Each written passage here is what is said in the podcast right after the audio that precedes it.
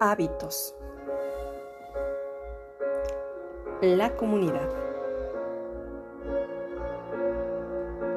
Comprender los hábitos es un ejercicio vital para mejorar tu vida.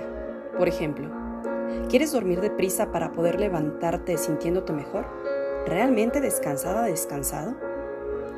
Pues comienza por prestar atención a tus patrones de conducta nocturnos y a los que haces de forma automática al despertar.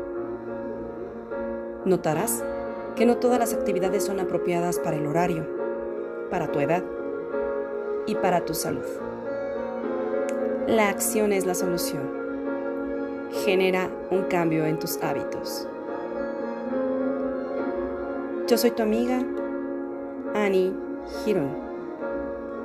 Gracias, gracias, gracias.